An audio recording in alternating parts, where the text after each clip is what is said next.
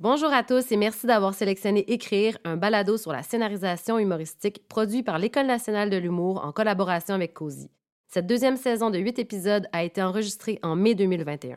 Cette série a été rendue possible grâce à la contribution de Netflix.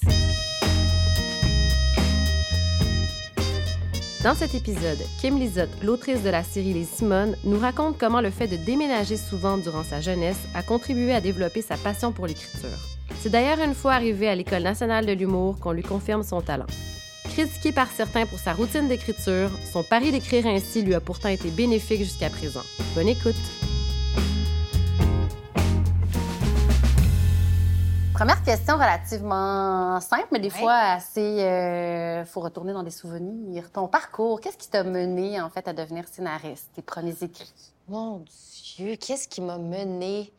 Mais quand j'étais à, l'école, ben, en fait, je pense que j'ai toujours écrit. Je pense que ça peut partir de mon premier journal intime à 5 ans. Donc là, il est comme c'est j'ai commencé à écrire ma vie au jour le jour. Puis après, je pense que j'ai développé une grande, euh, une grande passion pour l'écriture, mais c'était comme un, hobby. Je, je pense pas que. J'étais très, très bonne en français. Euh, donc, l'écriture m'a toujours suivie comme une espèce d'amie, parce qu'en plus, j'ai beaucoup déménagé dans ma vie. Donc, tu sais, j'avais toujours une espèce de, journal qui disait là, je suis rendue ici, je suis rendue, je suis dans le bas du fleuve, là, je suis rendue à Québec, là, je suis rendue à Montréal, là, je suis rendue à Toronto. Là, tu sais, comme.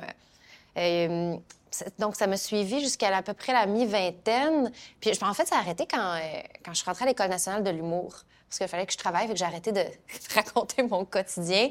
Ou, puis même quand je relis mes journaux intimes, je vois des espèces de chroniques dedans. Euh, euh, il y a des espèces de... C'est pas juste je me suis levée puis j'ai mangé. Il y a vraiment un truc de ce que je pense du 11 septembre, ce que j'ai relu récemment. Puis je pense que je me voyais beaucoup comme une chroniqueuse. Puis aussi, dans le début de ma vingtaine, je, savais que j'allais faire un projet sur les femmes.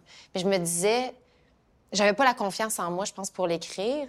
Puis j'étudiais en interprétation, en théâtre. J'étais vraiment pas à ma place. Puis pour plein de raisons. Mais je, puis, euh, je me disais, un jour, je vais le faire. Un jour, je vais le faire. Puis je pensais, puis c'est comme une, histoire en moi qui a, qui a, évolué à travers le temps. Ensuite, je rentrée à l'École nationale de l'humour. Puis j'avais pas beaucoup fait de scène, mais ce que les professeurs arrêtaient pas de me dire, c'est que j'avais une belle plume, puis que, que mon écriture était vraiment bonne, puis ils m'ont beaucoup encouragée. Euh, puis, j'ai vraiment... Euh, j'étais vraiment une chouchou. j'étais vraiment... On, me disait vraiment, ta plume, il y, a quelque chose là. Tu travailles pour la scène, t'es pas habitué, t'es pas comme les autres qui ont fait de l'impro toute leur secondaire, puis qui ont fait du théâtre. J'étais comme très nerveuse, mais on me dit, là, ce que t'écris, ça va. Puis je suis rentrée à l'école extrêmement déterminée. Puis on avait un truc qui s'appelait les vendredis, où on présente un numéro à chaque vendredi. Puis moi, je suis arrivée à l'école avec tous mes, mes vendredis décrits d'avance. J'étais comme, moi, ça va être ça, ça, ça. Donc, j'étais très déterminée. Puis, euh, grâce à tous les cours d'écriture qu'on avait, je savais que ça allait être là ma force. Puis on m'a dit, tu vas pouvoir toujours travailler parce que ta plume, elle va, te suivre, que ce soit la chronique ou... Mais... Donc, j'avais... Je suis partie de l'école avec la confiance d'être capable de faire de la chronique. Euh, d'écrire des jokes, d'écrire des jokes sur des, sur, pour les autres. J'ai vite travaillé sur des galas juste pour rire, euh, euh, sur des équipes d'auteurs. Euh, j'ai vite écrit des sketchs. Donc, ça s'est vraiment... Ça a vite déboulé. Mais je pense que ça, ça, ça m'a vraiment pris du temps avant d'avoir... la confiance de faire OK, je peux, je suis capable. En fait, ça a été une rencontre déterminante. Ça a été quand j'ai rencontré Louis Morissette, que lui avait lui, il avait un projet de fiction. Puis en plus, lui, il y avait une nouvelle boîte de production qui cherchait des fictions. Puis moi, dans, tout... Puis il m'avait parlé de Plan B, qui, se réalisait pas, que ça faisait sept ans que c'était en développement. Puis euh, ça, ça, avait été refusé. Puis c'était écrit au complet, puis il se tapait à la tête en faisant « Je peux pas croire ». Puis j'ai dit « Mais c'est quoi ça, Plan B ?» Puis là, il m'a dit « Ah, c'est un espèce de gars qui peut retourner dans le temps. » Puis j'ai dit... Ah, je vais me rappeler toute ma vie, dans le fond. J'ai dit c'est euh, ça, me fait penser au, livre Replay. Fait comme oui, c'est comme Replay de Ken Greenwood. Puis là j'ai fait ça me fait penser à mon film préféré Run Lola Run. Il fait oui, c'est ça. Puis j'ai fait ah ouais, je comprends, je comprends ton affaire. J'ai dit moi un jour je vais en écrire une série, puis ça va tellement être bon. Puis il a fait puis c'est là qu'il a commis un puis là il a fait tu y vas. Puis il a lu mais je, travaillais déjà pour KO, puis euh, j'écrivais des sketchs pour Les Détestables, euh, pour Essie, euh, j'écrivais dans le Urbania. Ça allait vraiment bien pour moi côté chronique. Je passais au Journal de Montréal, puis il me lisait, puis il a fait « Ah, mon Dieu! » Il m'a dit Parce que j'ai dit non, mais je suis correcte comme chroniqueuse, ça va bien, je suis très valorisée, je suis très partagée. Puis t'es comme, ah, franchement, tes records de clics, là, on s'en fout. Puis il m'avait dit, il m'avait dit, si toi, tu continues d'écrire juste des chroniques, c'est comme si Sidney Crosby jouait encore pour l'Océanique. Parce qu'il fait toujours des analogies de. Puis là, j'ai fait. Puis il m'a dit, propose-moi un truc. Puis là, je me suis enfermée dans un chalet avec euh, mon amie Marielle Lapierre, qui est auteure, elle aussi, qui a écrit euh, Jérémie. Euh, puis j'ai dit, apprends-moi à écrire une Bible, apprends-moi à écrire des synopsis, développe les personnages avec moi. Puis on s'est enfermé dans un chalet, puis elle m'a un peu appris les, les, bases, puis comment qu'on fait la description de personnages. Puis euh, j'ai fait, OK, là, je, mise tout là-dessus. Je vais essayer, j'ai beaucoup de choses à dire. C'est une série qui est en moi depuis que j'avais à peu près 20 ans. J'étais rendue à 29 ans. Et j'avais, c'est comme si tout était très, très, très clair sur ce que je voulais faire puis ce que je voulais dire. Puis Marie-Hélène m'a beaucoup donné confiance en moi. Euh, puis une chance que je l'ai eu pour comprendre les bases. Puis après ça, je vais t'arrêter parce que tu, tu, réponds à plein de super bonnes questions, mais pour qu'on soit capable peut-être d'un petit peu plus décortiquer chacun de ces éléments-là pour que je puisse euh, en fait assouvir ma curiosité par rapport à ça. Vas-y. OK, donc là, on comprend que c'est un peu, euh, ben, je vais dire inné, mais ça, ça fait partie de toi, l'écriture. Tu es quelqu'un qui a un talent un peu naturel. Je dis un peu, mais naturel. Mais je, je sais, je sais pas comment ça... Je sais pas pourquoi c'est si clair dans ma tête, l'écriture. Je sais pas, il y en a c'est les mathématiques. Moi, ça a comme été... Peut-être parce que j'ai lu beaucoup. Peut-être il y a comme, il y a comme un, ou un, sens du narratif dans mon cerveau qui, comme, qui sort naturellement. Mais l'écriture, c'est une chose. Mais pourquoi avoir pris la tangente humoristique, en fait? Ah, oh, parce que euh, je suis vraiment drôle. Mais c'est... Ah, je pense que je viens d'une famille très drôle où tout le monde se parle en faisant des jokes, dans le drame, dans... c'est le vecteur de communication. C'est le vecteur de communication totalement. Même c'est dur d'embarquer dans, le sérieux puis de se parler sérieusement. Je pense que c'est avec le temps que j'ai découvert qu'il y avait des familles qui étaient pas tout le temps dans la joke même. Chez nous, c'est la joke. Puis c'est comme, comme une façon de communiquer, puis c'est une façon de... C'est presque identitaire. Il faut que ça fasse partie de toi, il faut que tu arrives. Il y a comme chez nous, quand la visite arrivait, c'était comme un spectacle puis un sketch qui partait. Je viens du bas du fleuve. Euh, euh, mon père vient quand même d'une bonne grosse famille. Euh, chez nous, il y avait toujours des gens. C'est comme au théâtre d'été, une porte rouvre, une porte ferme. Il y avait comme un va-et-vient. Puis vu que c'était comme une espèce de... C'était une famille basée sur des grosses familles. Fait que pour faire sa place, il fallait que tu parles fort. Fait que si je viens d'une famille où tout le monde parle fort, puis un par-dessus l'autre. Puis il faut que ça punch. Puis si t'es plate, on t'écoute pas longtemps, puis il y en a un autre qui va prendre la place. Fait que c'est sûr que je viens de là. Puis je pense que j'ai écrit beaucoup justement parce que quand t'es petite, quand t'es une petite fille, dans une grosse famille du bas du fleuve qui parle fort, tu parles pas. Puis là, t'accumules, t'accumules, t'accumules, puis t'écris. Puis à un moment donné, ben, tu fais ta place, puis tu te mets à lever la main, puis à un moment donné, tu grandis, puis tu fais comme... Tu gagnes le droit de parole. Mais peut-être c'est pour ça que je me suis mis à faire de la scène, en fait. J'ai peut-être voulu faire comme, hey, là, c'est à mon tour de parler. Fait que fermez vos yeux, puis euh, soyez-vous dans la salle. parce que, tu sais, cette espèce de. Ah, c'est comme si c'était à mon tour. je te pose la question parce que l'humour, euh, écrire en humour, ça a une particularité, puis une difficulté aussi particulière. Oui. Euh, élément qui n'est pas nécessairement souligné ou remarqué de par le commun des mortels. Puis cette cet aspect-là, en fait, j'aimerais que tu m'en parles, la, particularité d'écrire. L'écriture comique, oui. humoristique, bien, c'est, je sais pas, mais moi, ça me vient vraiment naturellement. Même quand j'écris du drame. J'écris mon premier long métrage en ce moment qui est comme plus un drame comique qu'une comédie dramatique. Euh, j'ai une série dramatique qui sort là, puis c'était dur pour moi de... Ben, c'était même pas dur pour moi. C'était facile pour moi, justement, d'ajouter un peu d'humour à l'intérieur du drame parce que c'est comme si ça vient avec. Je pense dans la vie, c'est jamais complètement dramatique, c'est jamais complètement comique. Puis je pense que c'est ça que j'aime de l'écriture. Mais l'écriture, quand j'écrivais, euh, quand je faisais du stand-up, j'adorais écrire la prémisse, le punch, ça s'en va où, surprendre, euh, aller chercher de ce qui va comme rassembler, puis qu'est-ce qui, qu'est-ce qui est complètement inattendu. Puis quand, quand tu es dans un flow humoristique, là, quand tu es comme dans quand tu es vraiment dans, dans une espèce de, tunnel, puis que tu écris, puis que tu écris ton number, ou que tu écris ton sketch, ou que tu écris ta série, ou que tu écris une scène, il y, a comme une espèce de mélange. Oh, ça, c'est très personnel à moi, mais moi, j'ai un cerveau hyperactif. Fait que ça, change quelque chose. je suis capable de me faire rire, mais c'est pas parce que, ah, que je me trouve drôle, mais mon cerveau rentre dans une espèce de truc d'écriture automatique.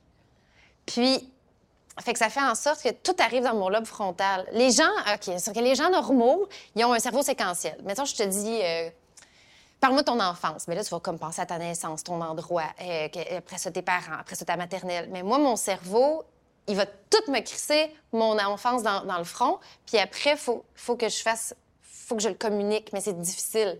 Mais quand je l'écris, ça fait en sorte que je peux me surprendre parce que je l'écris, ça, devient une espèce d'écriture automatique, mais mon cerveau a déjà tout pris les décisions pour moi. Puis des fois, je fais comme c'est drôle, c'est mes triste. Mais voyons, c'est moi qui ai écrit ça? Puis des fois, j'écris tellement vite parce que la télé, c'est un, rythme. Ça, c'est la, partie la plus importante. C'est un rythme et un, un, beat de vie qui a aucun sens, écrire de la série télé. Puis tu peux pas attendre d'être inspiré, tu peux pas attendre que l'inspiration arrive en toi, puis tu peux pas il n'y a pas beaucoup d'incubation. Il faut vraiment que tu livres. Puis plus tu as des saisons, moins tu as de temps. La première saison, tu as un peu plus de développement, mais après ça, il y a un rythme de fou. Puis je pense que ça fait en sorte que des fois, je regarde des épisodes que j'ai écrits, puis je suis surprise parce que je me rappelle même plus.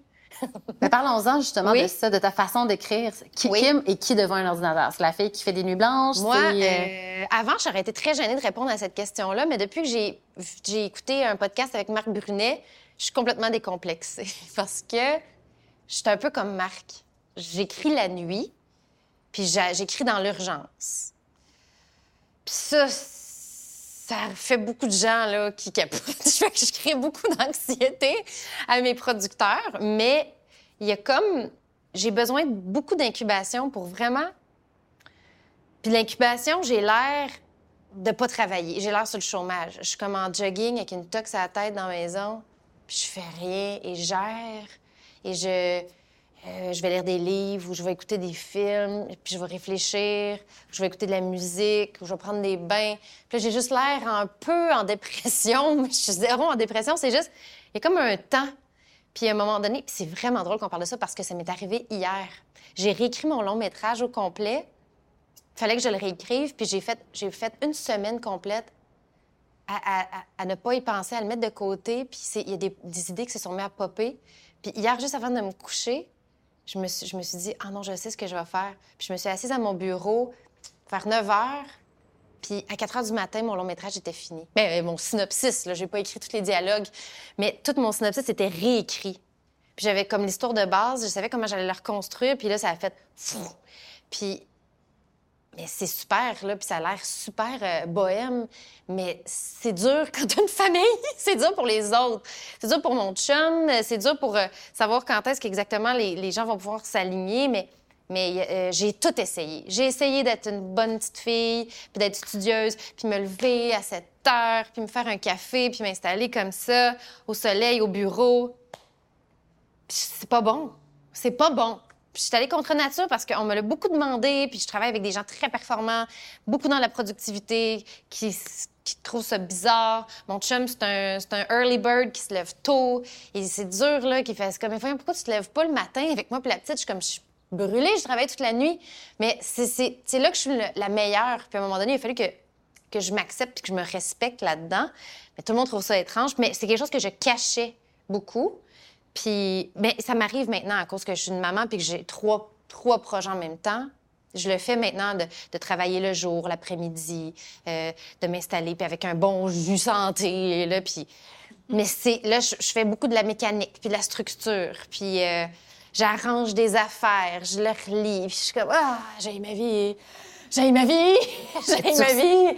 Est-ce que tu ressens de la solitude là-dedans? Parce qu'on Beaucoup. Il y a le cliché du, euh, de l'écrivain seul oui, oui, dans oui, son mais chalet. parce que euh, ce qui est difficile, c'est quand tu lâches, quand tu as un deadline ou quand tu sais qu'il te reste beaucoup de travail, puis on est, on est vraiment désagréable dans ces moments-là. Tu sais, des fois, moi qui aime tellement voir ma famille, mes parents, euh, mes amis, puis des fois, quand, quand j'ai... Comme dans les dernières années, j'ai pris trop de projets en même temps. L'an passé, ça avait aucun sens. Puis fait que j'étais jamais, j'étais jamais toute là. Dans mon quotidien, je suis pas là, je suis comme. Puis là, je pense à ce qui s'en vient, puis à combien de pages qu'il faut que, il va falloir que je sorte bientôt, puis cette histoire-là est où, puis ce personnage-là est où, puis ça fait en sorte que je suis un peu zombie. Puis je pense que ça, peut être difficile pour l'entourage. Puis c'est difficile pour moi parce que j'ai de la misère à être dans le moment présent. Mais quand tu finis, puis que là, tu finis ton texte, puis tu l'envoies, puis qu'il est terminé, puis que la prod part, il y a un high qui vient avec ça. Il y a comme un high de dopamine, de Ah, c'est fini! Ah! Puis là, c'est. C'est comme, c'est comme perdre 50 livres. il y a comme une affaire. Euh, c'est vraiment. Puis euh, Marc Brunet disait qu'il était vraiment comme.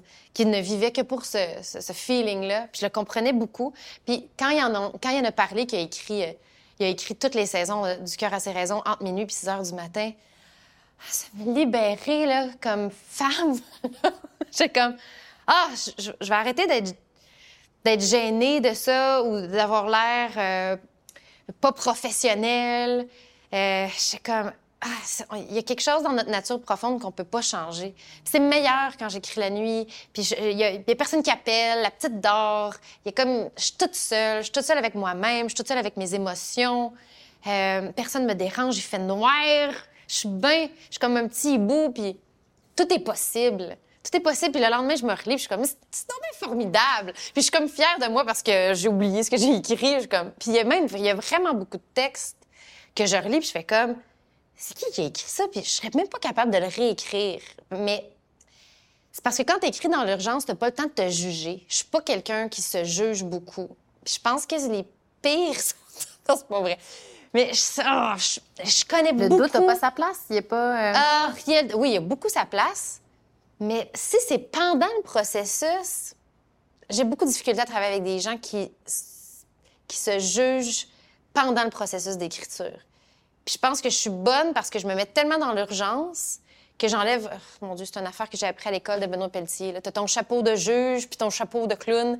Je pense que d'être dans l'urgence, ça m'enlève mon chapeau de juge. J'ai pas le temps de me juger, fait que je suis comme dans l'abandon puis dans lâcher prise, c'est vraiment meilleur que c'est difficile, je pense. Je pense que ça peut être vraiment épuisant pour les auteurs qui se jugent pendant, qui font comme hey, ça c'est bon, ça c'est pas bon, hey, je, suis en train d'écrire la bonne affaire ou ça, euh, ça j'ai pas ça. Puis je trouve ça difficile de travailler avec des gens comme ça parce que je trouve que ça avance pas assez vite. Il y a comme une espèce de pourquoi qu'on fait ça. Il n'y a aucun plaisir à remettre en question chaque ligne, chaque scène, chaque. Euh... Faut que tu te fasses confiance, mais quand tu quand as vraiment envie de raconter quelque chose, je pense que c'est. Puis que tu es à la bonne place, puis que tu, le fais pour les bonnes raisons. Oui, il y a du doute. Mais moi, ça arrive un peu après. Là. Quand tout est écrit, j'ai comme, d'un coup, que c'est pas bon. Fait qu'on profite de l'élan. Oui. une fois que c'est écrit, on, évidemment, on confirme, on valide, on, refait lire. Est-ce que tu fais lire à tes. À qui? Non. comment tu travailles avec je veux ton rien environnement? Savoir Puis c'est bizarre parce que là, je travaille avec quelqu'un d'autre qui. J'ai un co-scénariste qui, lui, fait lire tous ses trucs à son entourage, euh, ses amis de confiance, euh, des gens avec qui il travaille. Puis je suis comme, pourquoi c'est ça? Je, comprends pas. Moi, il y a juste mon producteur, ma productrice qui va me lire, ma script éditeur, mon, script éditeur, ma script éditrice, euh, les gens avec qui je travaille, mes co-scénaristes, mais pas pas mes amis, pas des gens. Euh, j'ai pas de, j'ai pas de mentor qui doit absolument valider tout ce que j'écris. Euh, non, non, non, non, non. j'aime pas ça. J'ai, j'ai comme eu une mauvaise expérience aussi. J'ai déjà écrit un texte pour euh, une chronique dans le journal, puis je l'avais fait lire à mes amis avant, puis ils m'avaient tout dit Ouais, mais si, mais oui, mais ça. Puis il y avait comme des réserves, puis des doutes. Puis finalement, j'ai comme pas écouté personne, puis elle a été publiée, puis ça a été mon article le plus publié ever. Puis même à l'école, mon numéro de tournée, tout le monde me disait, tu devrais faire l'autre. Puis finalement, c'est un numéro qui m'a amené vraiment loin dans ma carrière. J'ai comme une mauvaise expérience à faire lire à mes pères. Puis ça sème le doute dans mon esprit. Puis ça me fait de la peine des fois. Puis j'aime mieux me faire confiance. Puis j'aime aller au bout de mon idée. Mais pour brainstormer, je peux. Je peux là, aller vers l'autre, euh, faire de la recherche, parler à des gens qui ont vécu des choses que moi, j'ai pas nécessairement vécues. Euh, m'inspirer, euh, demander, demander à mes amis plutôt de me parler de ce qu'ils ont vécu. Pour t'inspirer. Pour m'inspirer. Du, contenu, mais, pas, faire... valider. Ah, peux-tu lire Dis-moi ce que tu en penses? C'est comme une affaire bizarre là-dedans, mais je sais qu'il y a beaucoup de monde qui le font. Puis, moi, tant que c'est pas fini, même, même pas, même. J'écris une saison complète, là, en ce moment, puis que juste, ça s'est rendu au producteur, aux diffuseurs, à la réalisatrice, puis aux acteurs, mais il n'y a pas de. J'ai pas tant besoin d'être rassuré parce que tu as déjà, de toute façon, tellement d'intervenants que si toi-même, tu te rajoutes des intervenants, ça finit plus, ça finit plus, là. faut, faut, faut, se faire confiance, je pense. Parce que, à moins qu'on doute vraiment de ce qu'on est en train de faire, puis qu'on est, qu'on est en train de faire une commande d'écriture, euh, qu'on ne maîtrise pas nécessairement le sujet, qu'on doute vraiment de si on a fait la bonne affaire, ça se peut, mais euh, je suis tellement investie dans mes projets que j'essaie d'avoir comme de garder ça le plus clair possible pour moi, de ne pas me juger, puis de, de me faire confiance.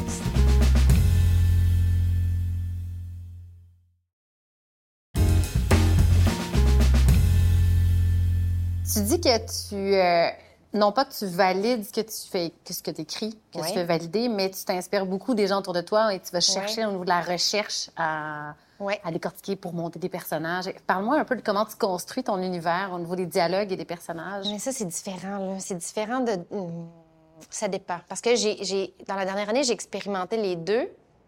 Bien, dans les dernières années. Les Simone, c'était complètement moi, mes amis, mon entourage, ma vie, mes dix dernières années de vie. Fait qu'il y avait quelque chose que j'avais même pas besoin de temps de faire de recherche. J'ai fait ben, j'ai rencontré bien des filles aussi pour avoir leur perception de comment ils avaient vécu des certains drames. Oui, beaucoup, ben, beaucoup mais c'était jamais de la. Mais c'est comme tout le temps un sujet que je maîtrisais ou qui partait de moi ou de ma vision ou de ce que j'avais envie, de ce que j'avais envie de dire par rapport à l'enjeu. Parce que moi, je fonctionne comme ça. On en reparlera. Il y a des gens qui fonctionnent par histoire, puis il y, a des, gens qui fonctionnent plus par enjeu. Moi, j'ai jamais une épiphanie d'une histoire. Je suis comme, hey, mon Dieu, je vais faire l'histoire d'une fille qui perd sa sacoche puis qui finalement se retrouve dans ma mafia. Ça, ça m'arrive jamais. Ça arrive à du monde, là, puis je suis comme, moi, les histoires, j'ai jamais d'idée d'histoire. Moi, c'est toujours un enjeu, genre, euh, mettons n'importe quoi. La saison 2 des Simone, c'était euh, les agressions sexuelles. Puis je suis comme, comment qu'on va en parler? Comment qu'on va pouvoir générer de l'empathie? Je, suis beaucoup dans comment générer de l'empathie par rapport à un enjeu qui me touche. Puis ça, c'est mon moteur. Puis là, naît de là des personnages. Je m'attache beaucoup aux personnages. Mais ma force, c'est pas l'histoire, le revirement et le hook. Ça, tu vois, j'ai besoin d'aide des fois là-dedans. Parce que je suis comme, oh, pourquoi qu'il y a un revirement? Moi, ce serait juste comme deux personnes qui prennent un café puis qui se parlent. Ça, c'est mon opinion de l'enjeu. Ça, c'est mon opinion, puis ça, ça ferait très mauvaise télé. Mais j'ai appris avec le temps à faire une courbe dramatique, puis à, faire en sorte qu'on voit plus les choses, qu'on les entende. Par rapport... Comment tu construis tes personnages? Est-ce que, puis, en fait, aussi... Ah, si je m'inspire. Je m'inspire un peu des gens. Ah, parce qu'il y a une différence. Tu vois, les Simone, ça venait de moi, de mon entourage. Fait qu'il y avait quelque chose de d'organique, mais j'ai fait aussi virage qui était sur une athlète olympique. Je fais aucun sport. j'ai zéro, ben, euh, j'ai, zéro une vie olympique. j'ai zéro une vie d'athlète. C'est l'opposé de moi. Je suis pas quelqu'un qui a beaucoup de, c'est complètement l'opposé de moi, même dans la vision de la vie, tout le déterminisme que ça prend. Donc, il a fallu que je fasse beaucoup de recherches j'ai trouvé ça vraiment difficile. c'est vraiment intéressant, puis tu apprends beaucoup de choses. Tu rencontres des gens que tu n'aurais jamais rencontrés. Il y a des gens, les gens sont vraiment. Il y a vraiment quelque chose d'étrange avec la télé. Les gens sont vraiment impressionnés, puis disent oui vite, puis ils se livrent beaucoup. Puis c'est vraiment challengeant. Les gens m'ont ouvert leur cœur, ils ont pleuré devant moi. J'ai, rencontré une athlète olympique qui me fait pleurer pendant trois jours. J'étais comme ça, se peut pas qu'elle ait vécu tout ça. Fait que tu fais des grandes rencontres. Puis j'ai aussi parlé à des soldats qui ont fait l'armée. Euh, euh, donc, il y a vraiment eu beaucoup de recherches, mais je sentais que j'avais jamais. Je trouvais ça difficile de maîtriser le sujet parce que c'était tellement extérieur à moi.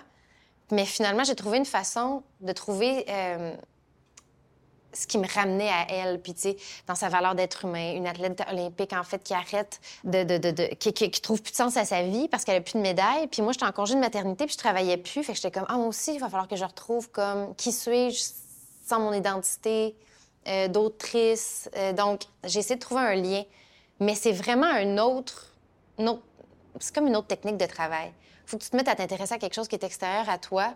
faut que tu fasses des recherches. faut que tu comprennes qu'est-ce qui est important là-dedans, qu'est-ce qui n'est pas important. T'en retires, en retires beaucoup humainement, mais c'est vraiment... C'est vraiment un autre travail. De là, l'importance de vraiment parler...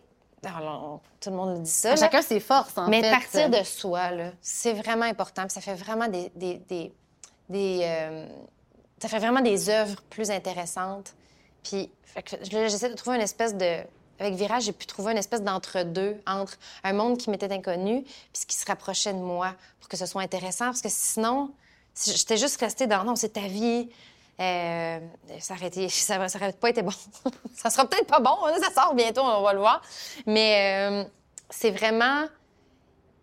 Puis pour, c'est vraiment difficile pour. Euh, je, suis vraiment chanceuse en fait d'avoir commencé avec un avec une série à moi basée sur ce que j'avais envie de faire. Parce que c'est pas ça le parcours normal. D'habitude, quand tu es autrice puis que tu sors euh, des, écoles puis que tu commences en scénarisation, tu travailles pour les autres, tu fais des commandes, tu es co-scénariste sur des... Tu dans un pool d'auteurs. Ben en fait, je l'ai fait aussi, mais, mais pas longtemps. Je l'ai fait à peu près pendant un an. Puis après, tu embarques dans le sujet des autres. Puis c'est dur de se révéler comme auteur. Mais, quand... mais moi, c'était moi, j'ai fait le contraire.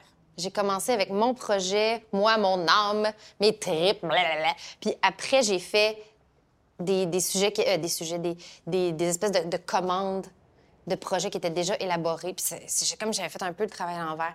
Mais quand tu fais ça, t'as moins de pression, par contre. Parce que c'est moins toi, t'es moins tout nu, t'es moins vulnérable, t'es moins comme ah, qu'est-ce que je pense de la vie, puis tu te remets moins en question sur est-ce que c'est vraiment ça que je veux dire? Tu y vas plus dans l'histoire, puis tu sers plus l'histoire, puis c'est moins impliquant, tu es moins investi. Ça a comme des avantages puis des inconvénients. Parce que c'est moins euh, la grande œuvre de ta vie. Fait que ça, t'enlève un peu de stress. Ça laisse un peu plus de lâcher prise, puis tu peux plus avoir un, beat de vie normal.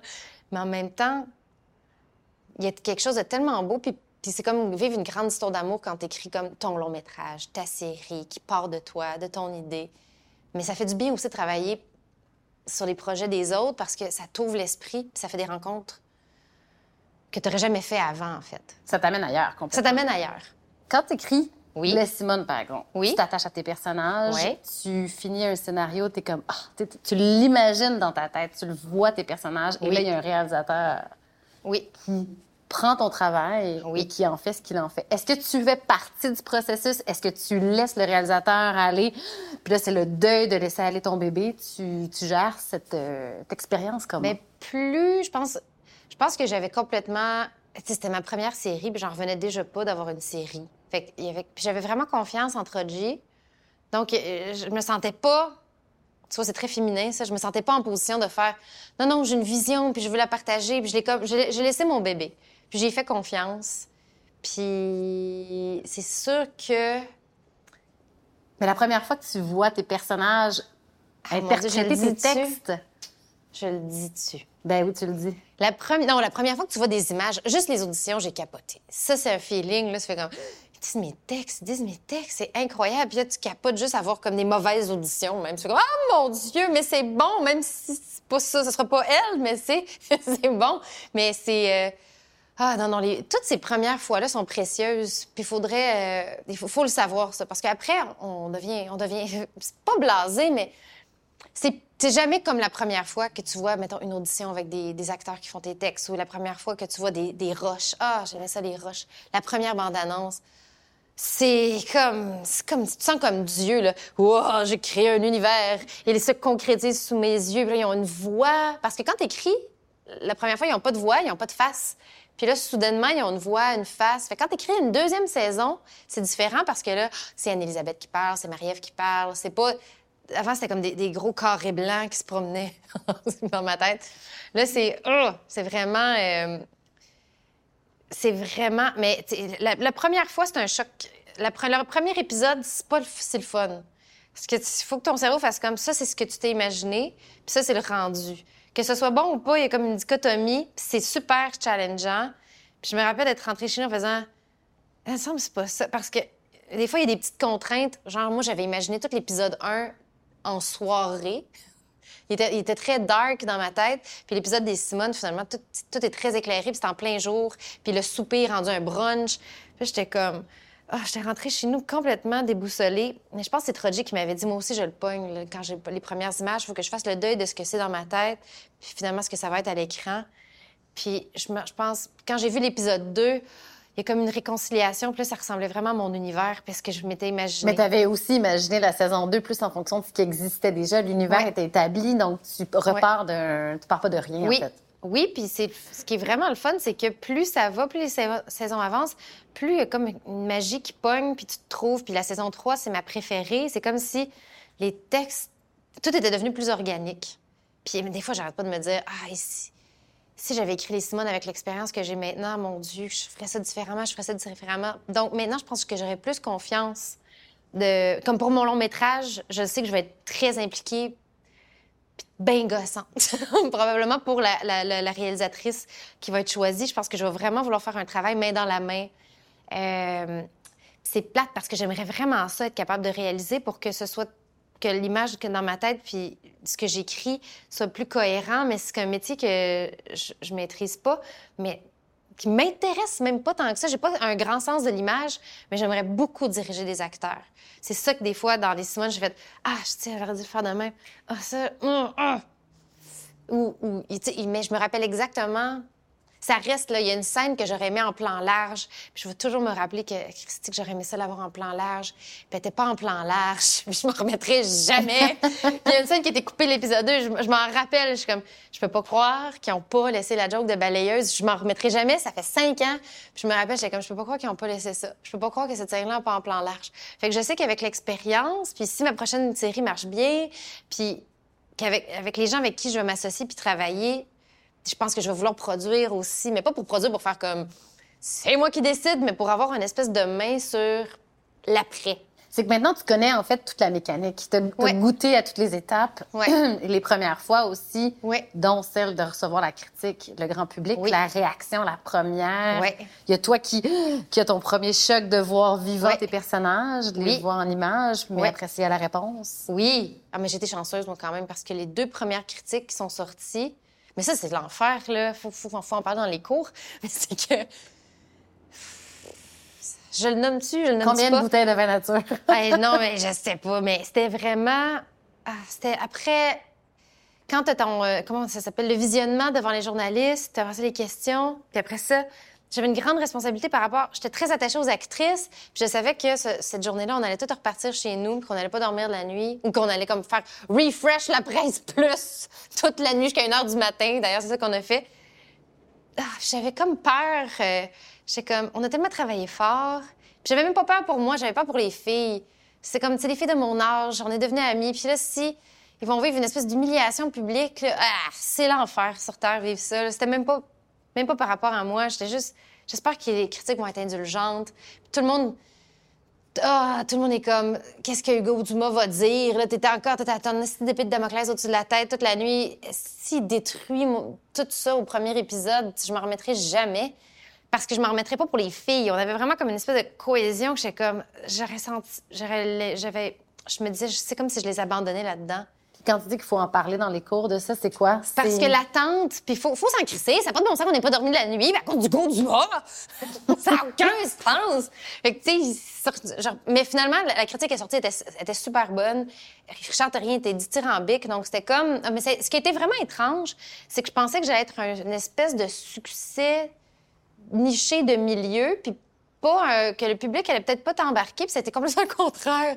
Il y a eu beaucoup de réserves de mes pères, beaucoup de gens qui ont aimé ça, mais beaucoup de gens qui me disaient c'est pas vraiment ça ma vision, il y a beaucoup de puis je m'attendais pas à ça, mais de la part du public, pas de controverse, pas de scandale, euh, gros fanbase, euh, beaucoup de témoignages euh, touchants, beaucoup de femmes qui se reconnaissaient, des milliers de lettres. Fait que j'ai comme fait ah, c'est exactement, faut, faut s'attendre à l'inattendu en fait. C'est comme il y a des gens que tu soupçonnais jamais qu'elle aimait ça. Nathalie Petrovski qui est capotée sur les Simone. J'ai comme quoi? il y a comme tu te laisses surprendre. Puis des gens que tu es sûr qui vont être de ton bord puis qui vont aimer ça, puis qui font comme ah non, c'est vraiment pas ça, c'est vraiment pas bon. ça c'est blessant. Ça c'est vraiment blessant quand c'est des gens que tu admires puis que tu respectes puis que tu penses qu'ils vont te comprendre. Ça puis que là ils sont complètement ça tu fais comme oh mon dieu Tant qu'à ça, j'aurais aimé mieux dealer avec des madames que je connais pas qui font comme ça, pas de bon sens. Puis je sais pas ça qui est arrivé. C'est le contraire. Mais, euh, mais mon Dieu, je peux vraiment pas me plaindre. Là, ça, ça, s'est bien passé. Mais il faut vraiment se détacher de ça, même si c'est un peu difficile. Se détacher... Ce qui est difficile avec la critique, c'est que c'est pas comme quand t'es humoriste. C'est tout c'est toute ta gang qui est cop. C'est le, le réalisateur, c'est l'équipe, c'est les acteurs qui le portent. Fait que, tu fais comme, t'as quasiment le goût de t'excuser si la critique est pas bonne, tu sais. Je l'ai même pas vécu, je sais déjà comment je serais comme, oh my God, tu sais. Faut, faut se détacher de ça, faut avancer. Mais my God, c'est ingrat. C'est tellement ingrat. Parce qu'en plus, le premier épisode, il est jamais bon.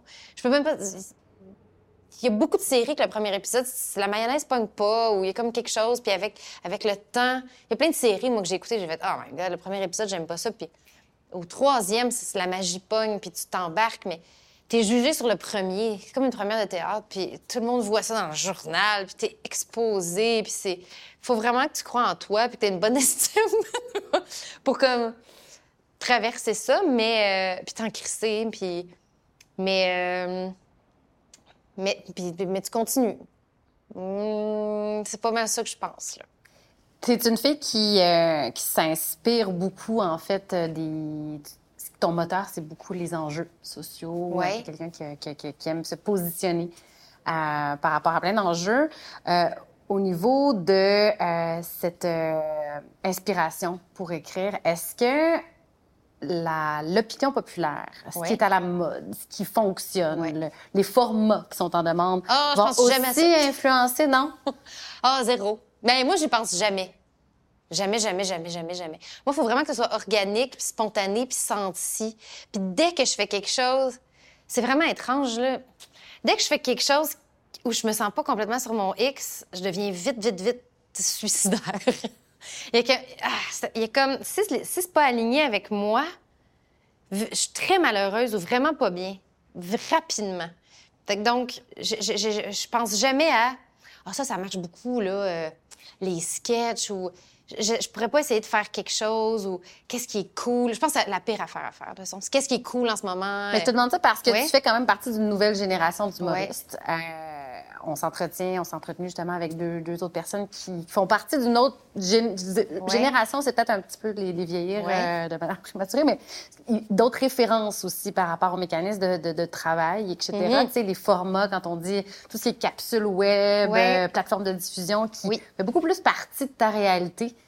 Oui, ça peut être inspirant, en fait, de voir quand les gens déconstruisent, justement, là, quand... Euh Fleabag, mettons, là, que soudainement, l'actrice regarde dans, la caméra puis elle parle. Ou quand euh, l'âge adulte, qui, était, qui, qui, joue avec le temps, avec les flashbacks, avec les, les, la forme. Ça, ça peut toujours être vraiment inspirant parce que tu te dis, ah, ça peut être autre chose. Moi, moi l'année passée, j'ai pris la décision d'écrire que des, des, des, des, séries fermées de 6 ou 7 épisodes parce que c'est ça qui me rend le plus heureuse. Parce que des 13 épisodes qui finissent plus. À un moment donné, tu, à un moment donné, tu fais la part des choses entre ce qui est nouveau, ce qui est cool, ce qui t'inspire, ce qui vient d'ailleurs, ce qui brise la forme, ce qui brise les conventions, ce qui, te donne le goût de, faire, puis ce qui va bien avec ta réalité, ton inspiration, ton talent, ce que tu es capable de faire, ce que tu es capable de livrer. Puis à un moment donné, ben, c'est toujours à, recalibrer, mais à un moment donné, tu pognes le meilleur moule pour toi. Mais je, mais je pense, je suis jamais en train de penser. Sais, j'ai des amis qui font des concepts de quiz, puis, qui ont, puis en plus qui ont étudié là, en écriture euh, humoristique, là, des, concepts de quiz, des concepts, ça serait quoi la prochaine émission de recette? Là, ta mère est là, puis elle cuisine avec toi, puis là, elle se bat avec une autre mère. Puis toute, toute cette façon de penser-là, je suis vraiment pas bonne. On, m'invite souvent dans des brainstorms. dans des brainstorms de ça, comme on arrive avec un nouveau concept télé. Ça va être des sketchs, puis en même temps, quelqu'un va chanter, puis je suis comme... Je serais pas bonne. Je peux, je peux trouver le titre, mais ça ne m'intéresse pas. Mais il y en a qui sont bons là-dedans, puis il y en a qui ça inspire. Euh, il y en a qui sont bons dans... pour, pour, faire de la pub ou arriver avec un concept ou dans le sketch. Ou, euh, Mais il faut, connaître ses forces. Puis ça, c'est pas moi. Là. On m'engage des fois pour des numéros de variété. Je suis comme, on va voir un danseur. Ça va être ça, là. Laissez-moi tranquille. Ça fait tout le temps de. C'est comme, c'est pas ça mon inspiration.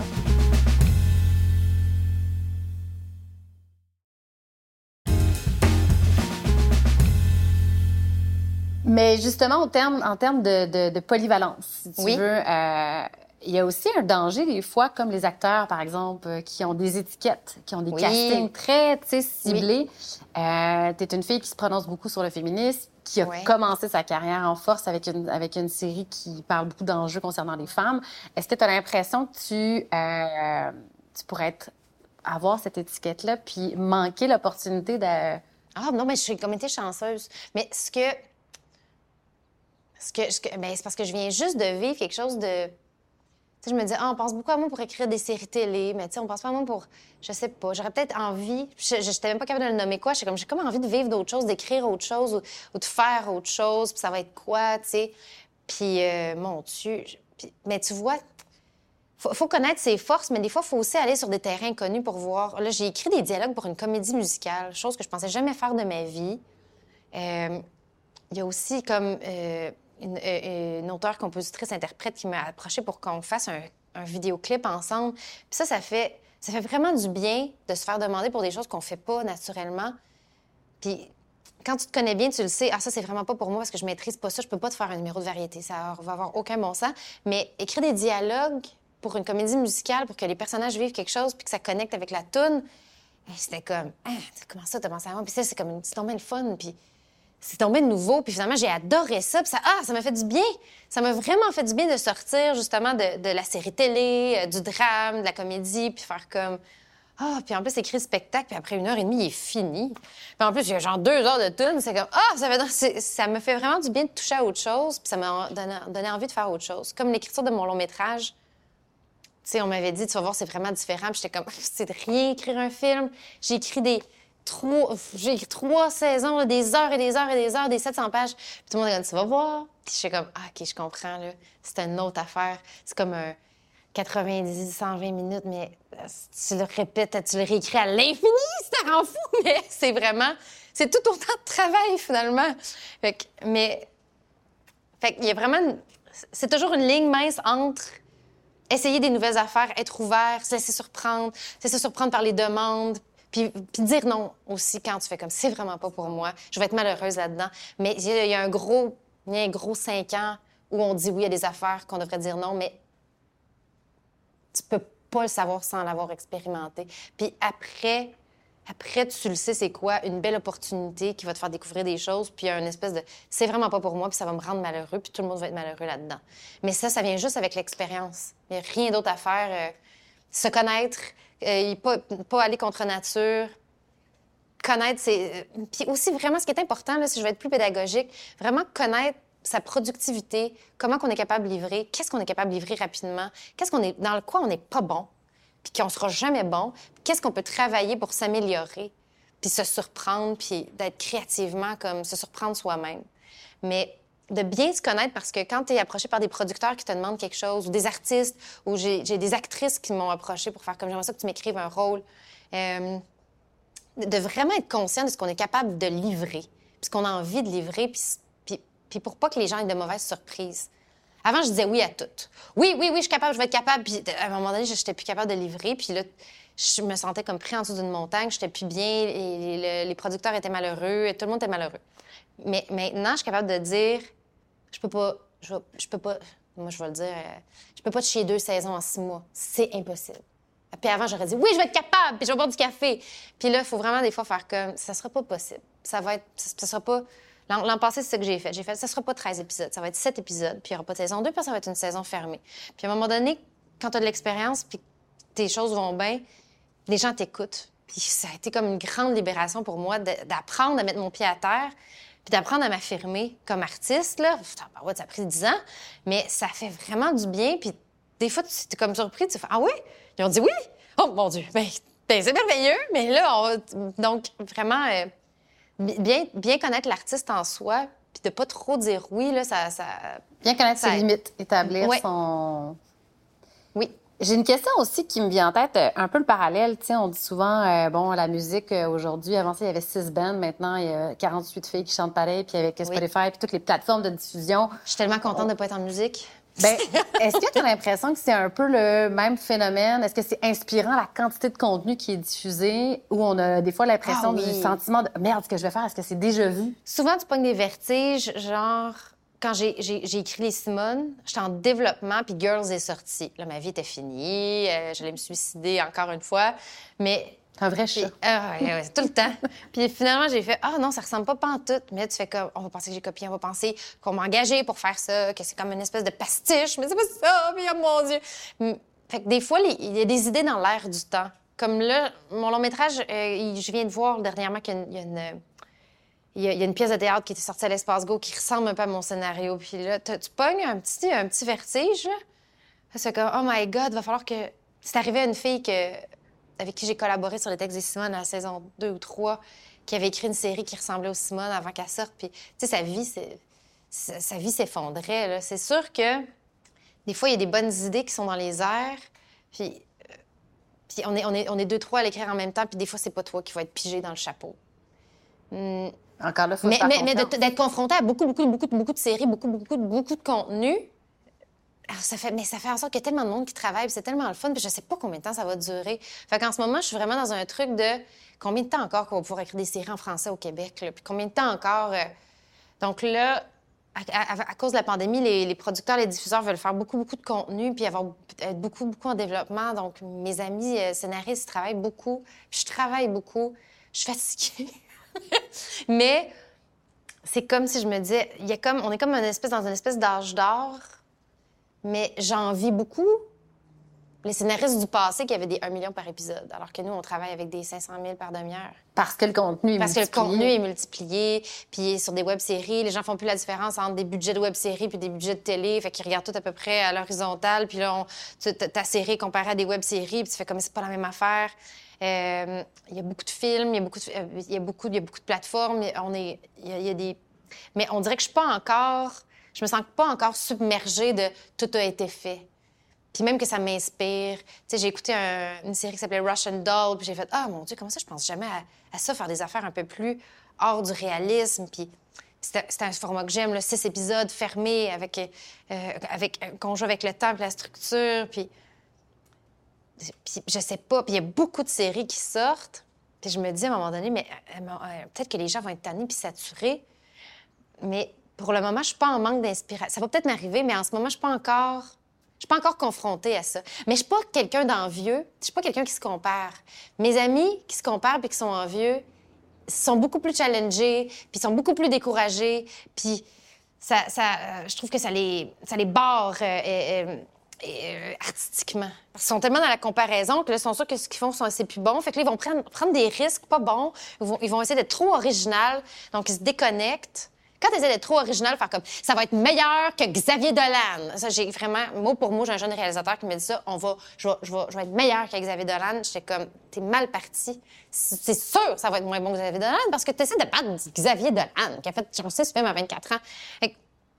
Il faut vraiment, faut vraiment être capable d'absorber toutes les séries qu'il y a, puis les œuvres, puis les livres, puis se dire, y a, tout a été dit, mais, mais tout n'a pas été dit par moi. Parce que si tu te mets à te comparer et à être challengé par le talent des autres, tu feras rien. Parlant d'être challengé, en fait, est-ce que le fait. Puis là, ça, va avoir l'air super prémâché, puis je suis sûre qu'on va poser la question mille fois, mais d'être une femme dans un milieu où. C'est pas un milieu d'hommes, mais qui, malheureusement, il n'y avait pas beaucoup de femmes qui s'intéressaient à l'humour ou qui s'aventuraient dans l'écriture humoristique. Est-ce que ça te donne une valeur ajoutée ou ça génère c'est sûr sentiment que... ça génère? C'est sûr que là, il y a un truc. Mais vu que j'étais là avant puis que ça marchait bien avant, parce que là, il y a comme un truc de quota, puis on le sent qu'on veut plus de femmes réalisatrices, on veut des scénaristes. Puis il faut mettre une fille autour de la table. Puis surtout depuis le bye-bye 2019, là, que comme, voyons, ça manquait de filles, puis que là, on sent des fois qu'on rentre des filles acrobates, mais vu que j'avais vraiment... Tu as fait ta place avant que, fait ma place ça, avant soit un enjeu. que ce soit un enjeu, puis que j'étais déjà là.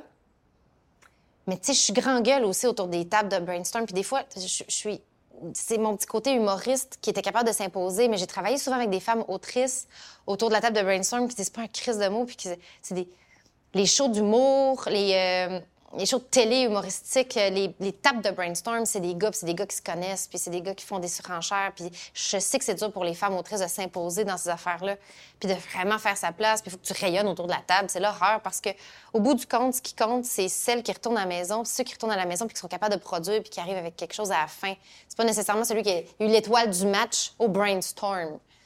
Puis je sais que ça, ça peut être difficile pour les femmes, puis mais en ce moment, je pense qu'au Québec, on est vraiment tu sais, Marie-André Labbé, il y a moi, il y a Isabelle Langlois, euh, Marie-Hélène Lapierre, mon amie euh, que j'aime, tu sais, Christine Metz. il y a beaucoup d'autrices comiques.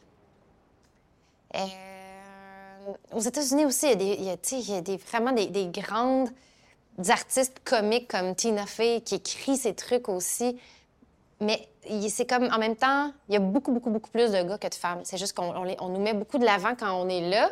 Fait que ça, fait, ça crée une espèce d'illusion d'équité, puis que tout est réglé, puis que euh, la parité est partout, mais la parité n'est pas partout. Là. Surtout sur les, les, femmes humoristes qui font de la scène, il y en a six, puis on a l'impression que la parité est là, mais il y a 56 gars en arrière. C'est sûr que sur des, des poules d'auteurs, il y a encore plus de gars, euh, des réalisateurs, il y a bien plus Dans de gars. Dans le processus de production aussi, on, on, utilise beaucoup l'exemple de Martin Matt, mais quand tu proposes un, projet à un producteur qui, après ça, bon, réussit à avoir les fonds, puis le diffuseur embarque, la mécanique avec le diffuseur n'est pas la même quand.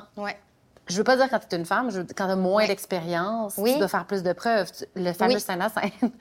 Ah, mon Dieu! Mais ça, c'est fou! C'est fou! Ben, est-ce que tu peux remettre un peu en contexte cette dynamique, le processus, en fait, de faire sa marque, puis que le diffuseur te fasse confiance dans oh, l'approbation? Premièrement, il faut qu'il fasse confiance à ta Bible et à ton pitch. Parce que là, tu fais ton pitch, tu ta Bible, tu présentes le projet. Mais donc, ils disent, OK, on te fait confiance, mais pas tant, tu t'en vas en développement.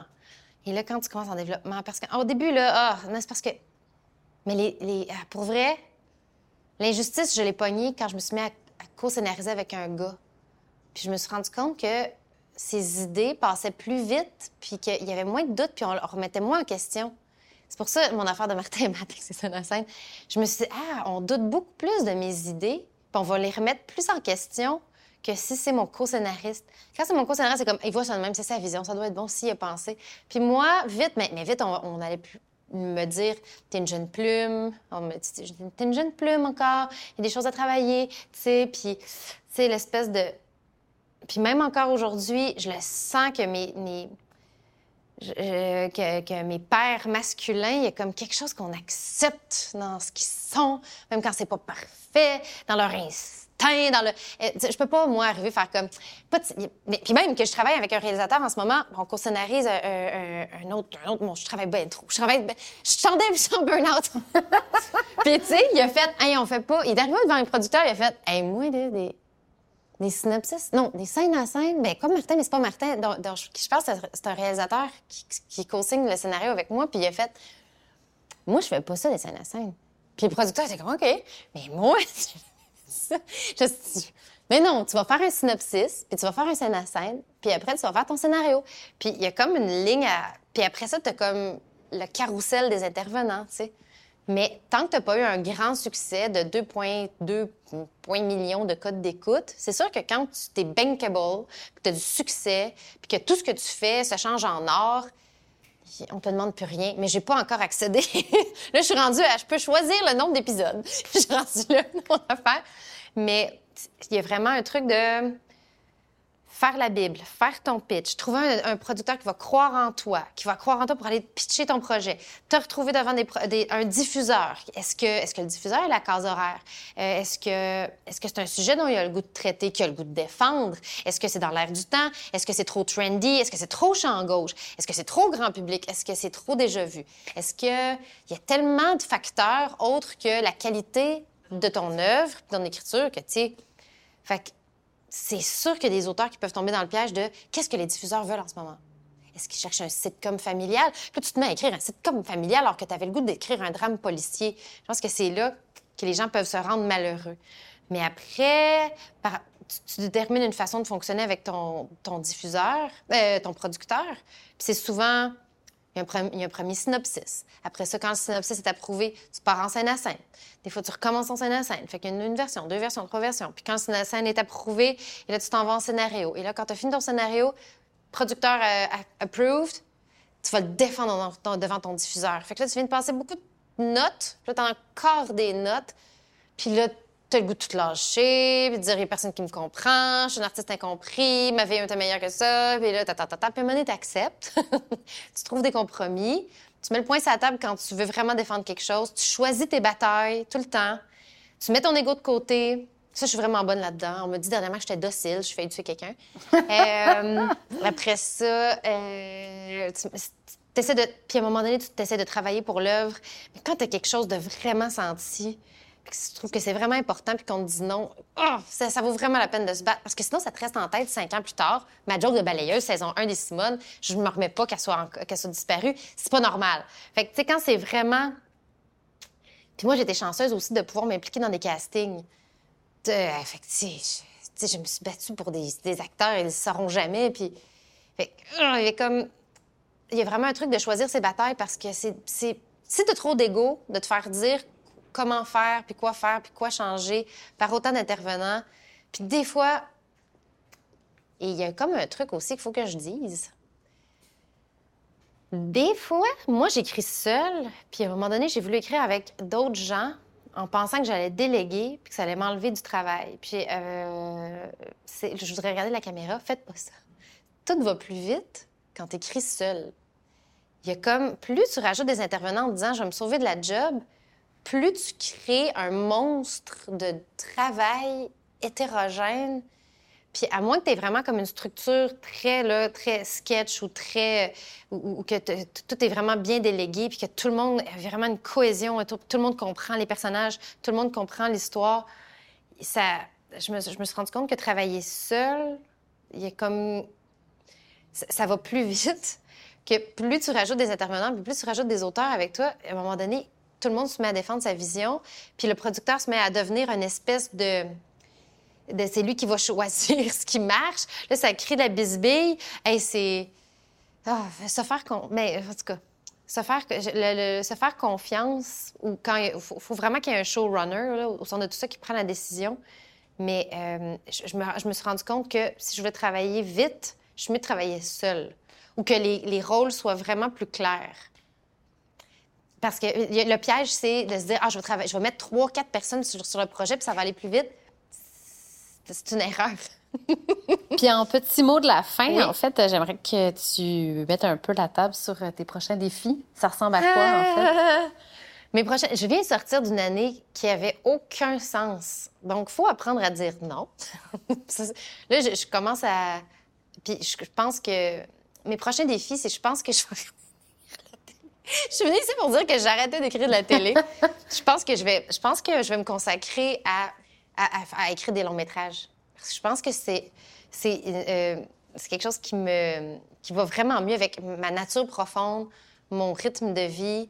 Puis là, ça fait dix ans là, que je sais que là, j'ai l'air de juste avoir écrit les Simone, mais dans la dernière année, j'ai, j'ai écrit trois séries télé qui seront prochainement sur vos écrans et c'était trop. Et je veux pas vivre ça. Puis là, j'ai l'impression d'avoir tout dit ce que j'avais à dire télévisuellement dans quatre affaires. T'as peu un, deux, trois, quatre. Je pense que là, j'ai vraiment envie d'écrire des comédies musicales. non, ça arrivera plus jamais. Ça, je pense, c'est l'affaire que j'ai faite juste une fois. Je me lancerai pas dans les dialogues de comédies musicales, mais j'ai justement envie de vivre des nouvelles choses. J'ai envie d'écrire des, longs métrages. Euh, j'ai envie d'écrire pour la scène. Euh, j'ai envie d'écrire euh, peut-être comprendre, commencer à comprendre la réalisation. Mais. Euh, prendre une petite pause de série. Prendre, ouais, c'est ça. Puis peut-être qu'un jour, je vais revenir avec une série télé. Bien là, j'ai l'air encore d'avoir pris ma retraite après une série, mais ça va vous allez comprendre dans deux ans. Mais, je, mais ça, je, je, pense que je suis une fille euh, à petit format, là, à des séries de 7, 8, 10 épisodes gros max, puis qui, qui s'étalent pas. Je ne je, je, je ferai jamais de téléroman. On m'a offert des quotidiennes, des téléromans. Ah ben, je voudrais vraiment je le dise, c'est super important. C'est vraiment un beat de vie qui demande énormément de discipline, énormément de temps, énormément d'énergie, puis il n'y a rien de glamour là-dedans. C'est beaucoup de solitude, puis c'est dur pour l'entourage, puis ça, on, devient comme dans une espèce de bulle où on vit avec nos personnages, puis on vit avec la, pression des diffuseurs puis des producteurs pour la livraison. C'est beaucoup de stress, c'est beaucoup d'anxiété, puis... Euh, c'est beaucoup de travail. Fait qu'il faut vraiment aimer ça, il faut vraiment aimer ce qu'on fait, puis il faut vraiment avoir quelque chose à dire, puis il faut vraiment avoir un projet à défendre. Voilà. On s'entend que le conseil, finalement, c'est pas pour les, futurs euh, scénaristes, c'est les futurs conjoints de scénaristes. Ah, mon Dieu. ben, c'est pour ça qu'il y a beaucoup de couples euh, qui écrivent ensemble. J'ai écrit un projet avec mon chum en ce moment. Tu vois, euh, c'est parce que. Maintenant, l'autre, il fait Ben là, je vais écrire avec toi. Là, ça va aller plus vite. Chris, on va faire d'autres choses que. T'attendre. T'attendre. Merci d'avoir écouté ce balado. Le projet Écrire est produit par l'École nationale de l'humour grâce à la contribution financière de Netflix.